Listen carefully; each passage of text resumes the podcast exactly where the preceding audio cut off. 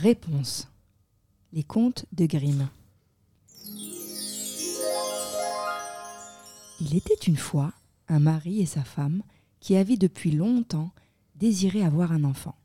Quand enfin la femme fut dans l'espérance et pensa que le bon Dieu avait bien voulu accomplir son vœu le plus cher, sur le derrière de leur maison, ils avaient une petite fenêtre qui donnait sur un magnifique jardin où poussaient des plantes et des fleurs les plus belles. Mais ils étaient entourés d'un haut mur, et nul n'osait s'aventurer à l'intérieur parce qu'il appartenait à une sorcière douée d'un grand pouvoir et que tout le monde craignait. Un jour donc, que la femme se tenait à cette fenêtre et admirait le jardin en dessous, elle vit un parterre planté de superbes réponses avec des rosettes de feuilles si vertes et si luisantes, si fraîches et si appétissantes, que l'eau lui en vint à la bouche et qu'elle rêva d'en manger une bonne salade. Cette envie qu'elle en avait ne faisait que croître et grandir de jour en jour. Mais comme elle savait aussi qu'elle ne pourrait pas en avoir, elle tomba en mélancolie et commença à dépérir, maigrissant et pâlissant toujours de plus en plus. En la voyant si bas, son mari s'inquiéta et lui demanda Mais que t'arrive-t-il donc, ma chère femme? Ah Je vais mourir si je ne peux pas manger des réponses du jardin de derrière chez nous. Le mari aimait fort sa femme et pensa Plutôt que de la laisser mourir, je lui apporterai de ses réponses, quoi qu'il puisse m'en coûter.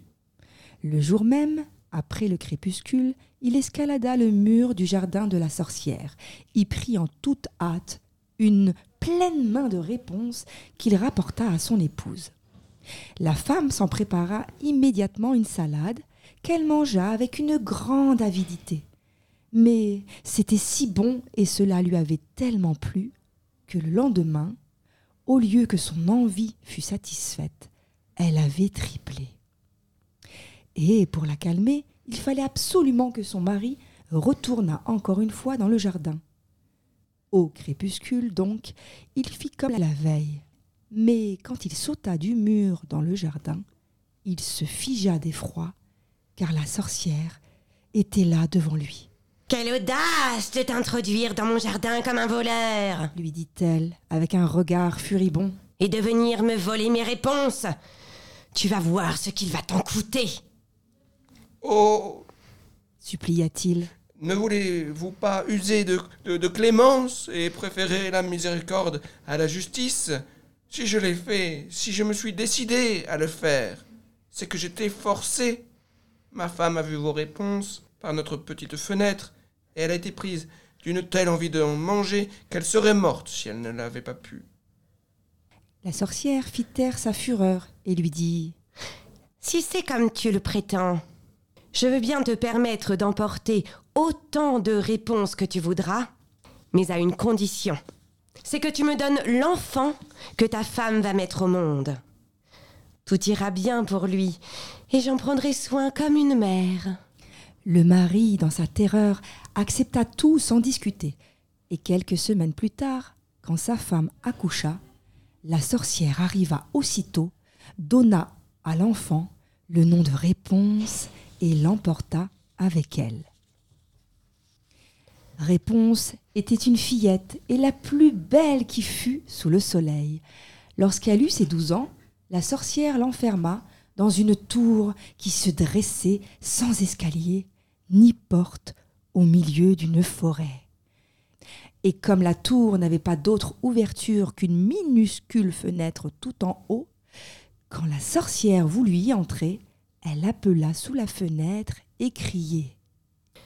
Réponse Réponse Descends-moi tes cheveux Réponse avait de longs et merveilleux cheveux qu'on eût dit de fil d'or.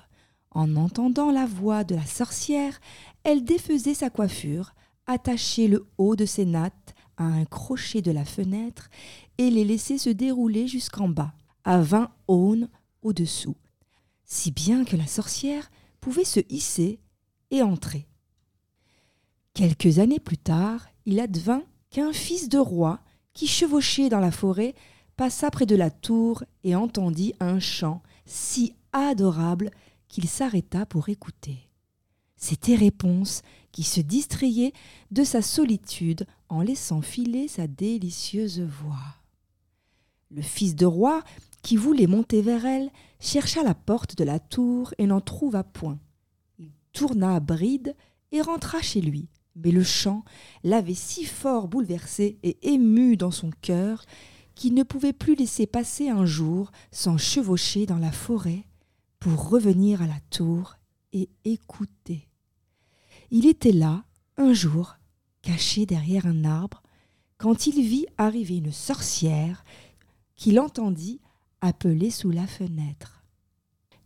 Réponse Réponse Descends-moi tes cheveux Alors, Réponse laissa se dérouler ses nattes, et la sorcière grimpa. Si c'est là l'escalier par lequel on monte, je veux aussi tenter ma chance, se dit-il. Et le lendemain, quand il commença à faire sombre, il alla au pied de la tour et appela. Réponse Réponse Descends-moi tes cheveux. Les nattes se déroulèrent aussitôt, et le fils du roi monta. Sur le premier moment, Réponse fut très épouvantée en voyant qu'un homme était entré chez elle, un homme comme elle n'en avait jamais vu. Mais il se mit à lui parler gentiment et à lui raconter combien son cœur avait été touché quand il l'avait entendu chanter, et qu'il n'avait plus de repos tant qu'il ne l'eût vu en personne. Alors Réponse perdit son effroi, et quand il lui demanda si elle voulait de lui comme mari, voyant qu'il était jeune et beau, elle pensa Celui-ci m'aimera sûrement mieux que ma vieille mère, ma reine, le taufe patin. Et elle répondit qu'elle le voulait bien en mettant sa main dans la sienne. Elle ajouta aussitôt Je voudrais bien partir avec toi, mais je ne saurais pas comment descendre. Si tu viens, alors apporte-moi chaque fois un cordon de soie j'en ferai une échelle, et quand elle sera finie, je descendrai, et tu m'emporteras sur ton cheval. Ils convinrent que d'ici là, il viendra la voir tous les soirs, puisque pendant la journée venait la vieille. De tout cela, la sorcière n'eut rien deviné si un jour Réponse ne lui avait pas dit. Dites-moi, mère marraine, comment se fait-il que vous soyez si lourde à monter, alors que le fils du roi, lui, est en haut en un clin d'œil? Ah, c'est les rats Qu'est-ce que j'entends? s'exclama la sorcière. Moi qui croyais t'avoir isolé du monde entier, et tu m'as pourtant floué Dans la fureur de sa colère, elle empoigna les beaux cheveux de réponse et les serra dans sa main gauche en les tournant une fois ou deux, attrapa des ciseaux de sa main droite et les belles nattes tombaient par terre. Mais si impitoyable était sa cruauté qu'elle s'en alla déposer réponse dans une solitude désertique, où elle l'abandonna à une existence misérable et pleine de détresse. Ce même jour encore, elle revint attacher solidement les nattes au crochet de la fenêtre et vers le soir, quand le fils de roi arriva et appela. Réponse. Réponse. Descends-moi tes cheveux. La sorcière laissa se dérouler les nattes jusqu'en bas. Le fils de roi y monta, mais ce ne fut pas sa bien-aimée, réponse qu'il trouva en haut. C'était la vieille sorcière qui le fixait d'un regard féroce et empoisonné. ricanait-elle. Tu viens chercher la dame de ton cœur, mais le bel oiseau n'est plus au nid et il ne chante plus.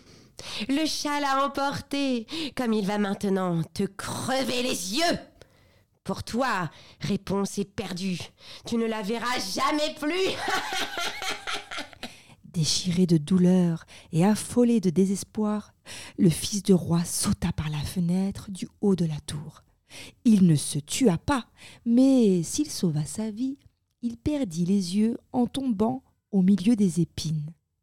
Ah, et il erra, désormais aveugle, dans la forêt, se nourrissant de fruits sauvages et de racines, pleurant et se lamentant sans cesse sur la perte de sa femme bien-aimée, le malheureux erra ainsi pendant quelques années, aveugle et misérable, jusqu'au jour que ses pas tâtonnants l'amenèrent dans la solitude où Réponse vivait elle-même, misérablement, avec les deux jumeaux qu'elle avait mis au monde, un garçon et une fille.